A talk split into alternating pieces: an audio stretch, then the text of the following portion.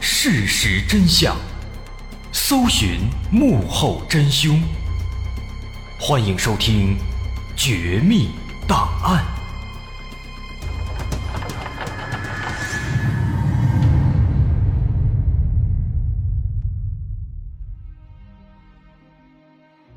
还原事实，探索真相。欢迎来到今天的《绝密档案》，我是大碗。我们在很久之前曾经说过一个非常有趣的案子，那这个案子也很有名，很多电视里也说过。这案子说呢，有一个男的被人杀害了，警方查了很长时间，一直没有找到凶手。一段时间以后啊，这个男的他的姐姐做梦梦到他了，并且在梦里，这名死者他告诉了姐姐，说自己被人杀害之后，尸体被埋在了什么地方。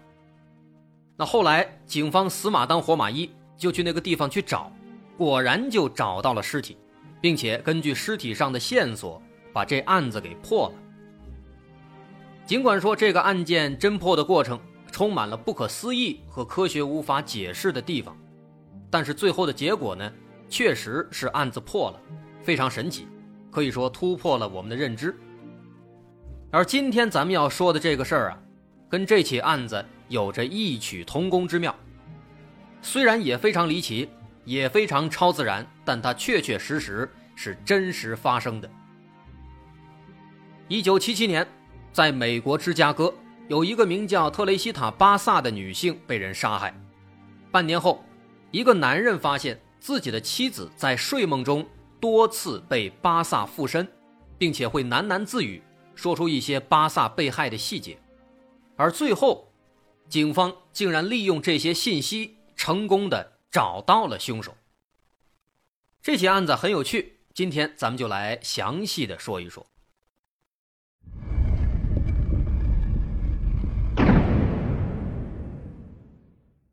一九七七年二月二十一号晚九点左右，芝加哥的街道上行人稀少，忽然刺耳的消防车警笛声打破了夜晚的宁静。因为就在几分钟前，当地的消防部门接到报警，在松林大道的一栋高层公寓里发生了火灾。消防员迅速赶到现场，对十五楼的起火点进行扑救。好在火势不算猛烈，没多久就控制住了火情。那原本大家以为这就是一起简单的起火事件，但是谁也不会想到，这场大火会引发出芝加哥历史上。最为诡异的案件。当时，在消防员顺利的灭火之后，在被烧毁的房屋废墟里，他们惊讶地发现了一具尸体。这具尸体已经被烧焦了，他没有穿衣服，横躺在卧室里，在胸口上还插着一把尖刀。很明显，这是一起谋杀案件，凶手杀人之后纵火烧毁了现场。半小时后，芝加哥警方赶到现场，并迅速展开调查。因为遭到大火焚烧，尸体的外貌已经难以辨认。不过，在检查了死者的牙科信息之后，通过他的牙科档案，警方确认死者是这间公寓的主人。她是一个四十七岁的中年女子，名叫特雷西塔·巴萨。在这儿，我们需要稍微介绍一下，在美国，每个人都有一份独一无二的牙科档案。因此，他们的牙科信息就好像是指纹一样，警方能够以此来确定身份。所以，仅仅通过牙齿，警方就得知这名死者是特雷西塔·巴萨。随后，警方开始勘察现场，但是现场毁损的比较严重，能发现房间内的现金和珠宝饰品都被洗劫一空。而由于经历了焚烧，现场没有发现指纹或者脚印。之后，警方又走访了周边的住户，但他们没有看到可疑人员。在那个年代，也没有监控摄像，也没有 DNA 鉴定，因此，在一场大火之后，这起案件的取证会变得相当困难。不过，幸运的是，这个大火被及时扑灭了，它没有烧毁所有东西。在卧室角落里，警方发现了一张还没有被完全烧毁的小纸条，在纸条上写着一行字。给 A.S 拿票据。经过笔迹辨认，能确定这句话是死者写的。而这句话里面给 A.S 拿票据，这个 A.S 应该是一个名字的缩写，但它指的是人的名字，还是商店的名字，或者是其他的名字，目前还不清楚。后来警方尝试拿 A.S 跟公寓周围的各种信息做比对，包括附近的电影院、商店或者洗衣房等等等等，但是没有发现能够和 A.S 相符合的。不过，结合纸条的内容，说是给 A.S 拿票据，警方觉得这个内容和这起案子可能没什么关系。警方猜测，这个死者呢，他应该是遭到了入室抢劫之后又被杀人灭口。毕竟，如果是这样，他确实跟这个拿票据什么的没什么关系。其次呢，需要说的是，现场虽然遭到了焚烧，但是仍然可以发现门窗。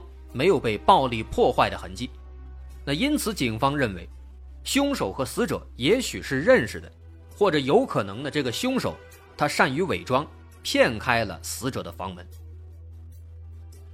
那么因此，警方首先要了解的就是死者的关系网络，看看他跟谁结下了梁子，跟谁有仇。经调查得知，死者巴萨是一个菲律宾裔美国人。他在菲律宾读完大学之后，又来到美国继续深造。他的父亲是一名律师，母亲是一名老师，因此从小就受到了良好的教育。在来到美国以后，他辗转来到芝加哥，并在此定居，又在当地成为了一家医院的医生，一切都十分正常，也十分顺利。在同事和朋友眼中，巴萨是一个性格很好的人。从来没有跟其他人发生过争吵和矛盾，在巴萨死亡前几天，他也没有表现出任何不同寻常的地方。周围的邻居也说，在案发当晚没有听到什么奇怪的动静。不过，在对朋友的走访中，警方得到了一条比较有用的信息。朋友表示，在当晚案发之前的一个小时左右，巴萨曾经给这位朋友打电话。说今天晚上会有一个男性的朋友来自己家里，但是几点来，来家里干什么？巴萨当时在电话里并没有说。那么这条信息也许就可以和刚刚的字条对应上了，可能巴萨说的这个男性的朋友就是字条里说的 A.S，他呢要来家里取某些票据。那么这个人他有没有可能是凶手呢？现在还不好说。另外，法医尸检也有了一些结果。尸检显示，死者在生前曾有过激烈的反抗行为，但最终还是被制服了。那既然死者生前都有过激烈的反抗，而邻居还是没有听到什么动静，那么只能说明，这个凶手他应该是一个非常强壮、非常厉害的男性，可以迅速的把巴萨制服。所以才会不留声响。此外，死者虽然他全身赤裸，没有穿衣服，但他没有遭到性侵，因此这更像是在杀人之后故意脱光了死者的衣服，以混淆视听。那么，结合以上这两条线索，先说有男性朋友来家里，接着尸检又表示凶手是一个强壮的男性，那这个时候我们其实就有理由猜测。凶手可能就是他在电话里提到的那个所谓的男性的朋友。这个人在进到巴萨家之后，趁机把他杀害，然后纵火毁坏现场。既然有了一个这样的方向，于是接下来的几个月里，警方对巴萨的亲朋好友做了无数次的走访询问，但还是没有得到有用的线索，就好像。他的所有这些朋友跟他有关系的人，他们都没有作案的动机和机会，因此一时间巴萨的案子陷入了停滞。然而谁都不会想到，这个看似普通的案子在不久之后，会以一种极其诡异的方式发生巨大的转变，并且成为芝加哥历史上最无法解释的事件之一。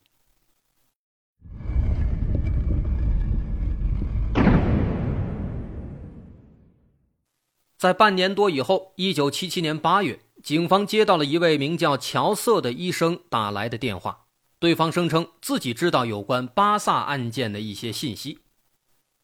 而这个乔瑟医生一张嘴，他就语出惊人。他告诉警方说，自己的妻子被巴萨的灵魂附身了。虽然感到极为荒谬，但警方还是耐着性子听完了乔瑟的故事。首先介绍一下，跟死者巴萨一样，乔瑟和他的妻子，他妻子叫雷米，这两口子也都是来自菲律宾的移民。而且他们也都在芝加哥当医生，职业都一样，并且他的妻子雷米跟死者巴萨还在同一家医院里工作。不过雷米和巴萨相互之间是不认识的。那么这个乔瑟他发现了什么事儿呢？说最近几个月啊，他发现妻子雷米忽然变得有点不正常。一开始呢，每天晚上。都失眠啊，难以入睡，经常在床上发呆。好不容易睡着了，又总是说梦话，但是仔细听呢，又听不清他在说什么。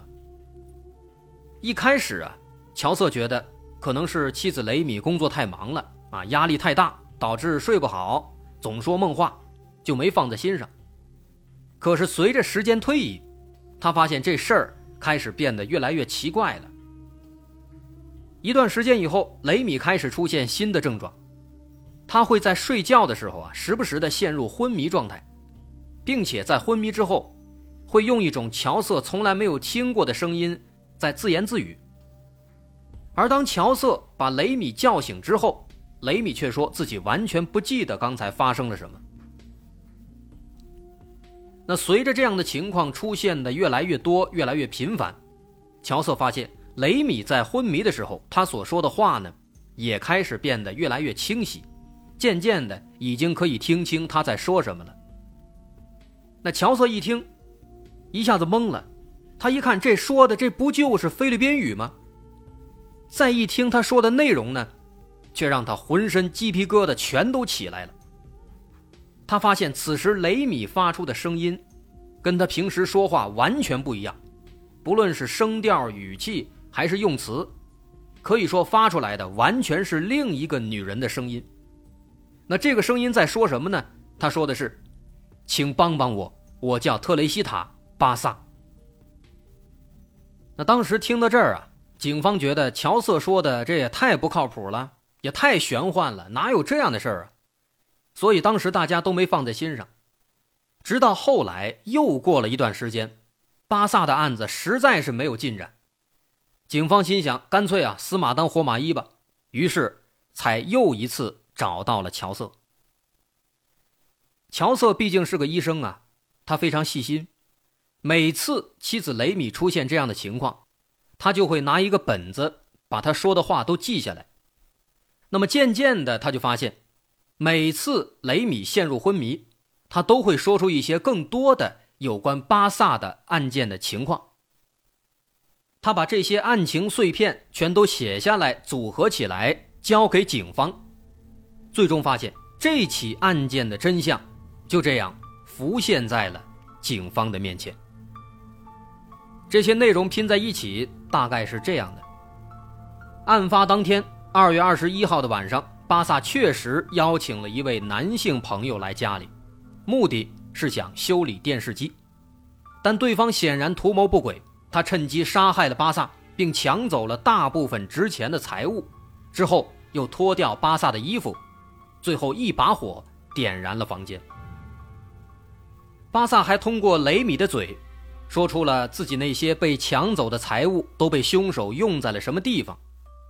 他说，凶手把自己的珠宝首饰抢走之后啊，作为礼物送给了他的女朋友，而这个凶手的名字，他说叫做。艾伦·肖维，这个艾伦·肖维，他的名字的缩写，正好就是 A.S。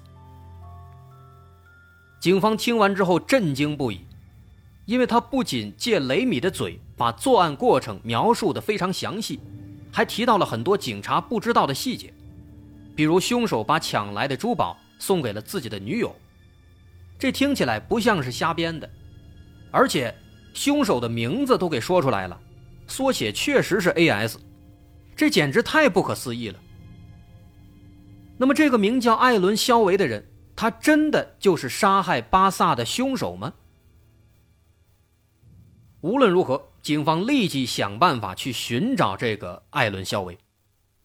后来果然就发现了，在巴萨工作的医院里有一个修理工，叫做艾伦·肖维。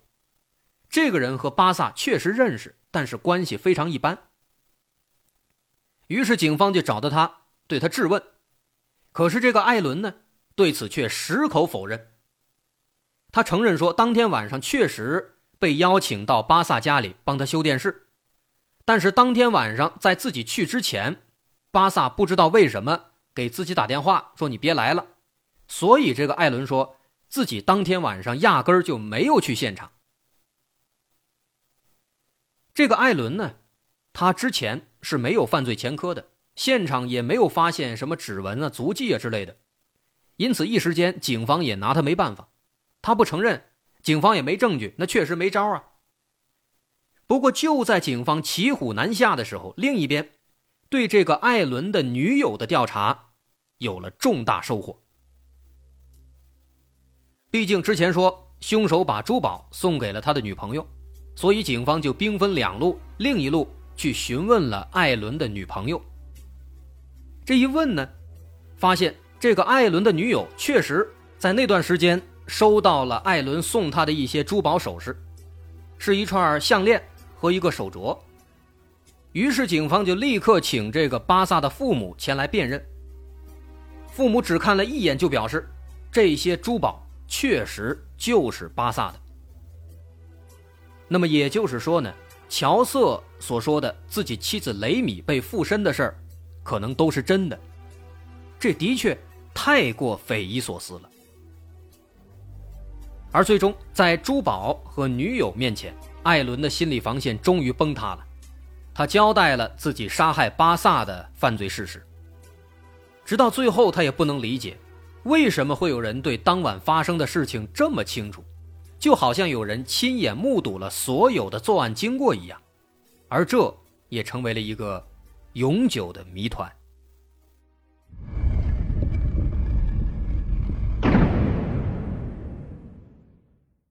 一九七九年一月，巴萨案件正式开庭审理，但遗憾的是，因为案件里的主要证词都来自于雷米昏迷时的口述，而这些口述都无法被再现了，而且被巴萨附身这样的说法本身就太过离奇。而珠宝作为唯一的物证，它仅仅属于间接证据，无法直接证明艾伦的犯罪事实。因此，在这种情况下，艾伦当场翻供。他表示，在警局其实受到了女友和警方的威胁，自己是被迫认罪的。于是，第一次庭审以失败告终。正常来讲，在没有更多证据的情况下，艾伦完全有可能逃脱罪名。但是，令人难以置信的是，一个月之后，艾伦又推翻了自己之前的翻供。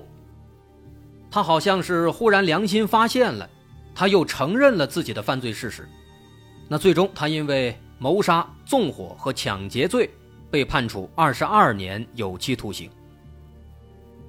后来有人提出，这是他的律师为了给他争取减刑做出的一种坦白从宽的策略，但是更多人相信这背后一定还有某些不可告人的秘密，但是这些我们就不得而知了。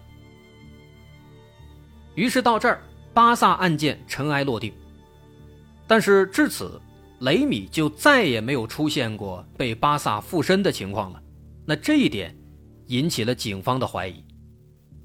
他们心想，有没有可能，雷米对这起案件其实是知情的，但他因为某种原因不敢或者说无法直接告诉警方，于是才伪装成了被巴萨附身，借助这样的方式把案情全都抖出来。因此，警方后来也暗中调查了。雷米、艾伦以及巴萨之间的关系，最后惊讶的发现了，雷米和巴萨虽然不认识，但是他们毕竟在同一个医院里工作呀，而且调查得知，他们俩工作的科室离得非常近，所以说，即便他们不认识，也肯定是比较面熟的，一看肯定知道哦，这是我们的同事。而这个雷米跟那个凶手艾伦也是有过接触的，这俩人也认识，但是关系非常紧张，因为俩人曾经因为维修灯泡的事儿发生过摩擦。那么有没有可能，雷米在偶然间得知了当晚的案发过程，因为他非常记恨艾伦，毕竟他俩有摩擦呀，所以他就想了这么一招被附身，用这样的办法来告诉警方。这样的话，既能够把巴萨案件的线索告诉警方，又能够让自己记恨的艾伦得到应有的惩罚。但如果是这样的话，有一个问题，就是雷米他是怎么知道艾伦是凶手的？他是怎么知道当天的案发经过的？在询问了凶手艾伦的同事之后，警方得到了一个消息：这个艾伦的女朋友。经常会来医院里来找他。那么这件事呢，就有可能是这样的：因为雷米和巴萨平时低头不见抬头见，再加上大家都是女人，所以他对巴萨的打扮、对巴萨的一些珠宝首饰之类的，他本来就比较注意，而且有所印象。而一个偶然的机会呢，他看到艾伦的女朋友，她所佩戴的首饰跟巴萨的一模一样。而巴萨不久前又遇害死亡了，这就引起了雷米的警觉。在之后和艾伦的女友的闲聊中，雷米又得知艾伦曾经在案发当晚去给巴萨修电视了，那因此他就对艾伦产生了怀疑。所以雷米就想把这些信息告诉警方，但同时呢，他又担心自己遭到艾伦报复，毕竟艾伦他是一个杀人犯啊。他有可能会直接破罐子破摔，再杀一个，那也有可能的。所以思来想去，雷米就想到了一个办法，用一种超自然的方式把这件事儿告诉警方。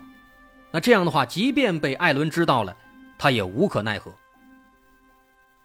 所以这个很灵异的行为，它背后的真相有可能是这样的。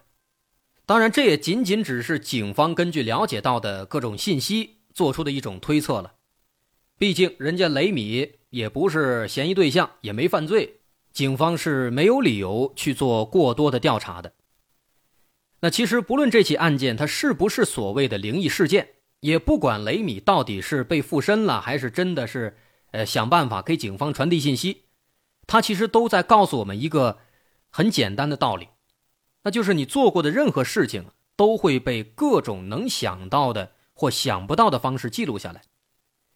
可能这种方式很现实，也可能这种方式很灵异，但是不管怎么说，都不能心存侥幸心理，更不能因此就去做一些不对的事情。倘若真的是一种灵异事件，那这真的就是老天有眼了，杀人犯罪天诛地灭啊！好，我是大碗，这个事儿很有意思，堪称是美版的梦境秦凶，咱们也算是说的相对比较完整、比较详细了。那如果大伙儿喜欢，欢迎关注我的微信公众号，在微信搜索“大碗说故事”，点击关注即可。好，我是大碗，今天咱们就说到这儿，我们下回再见。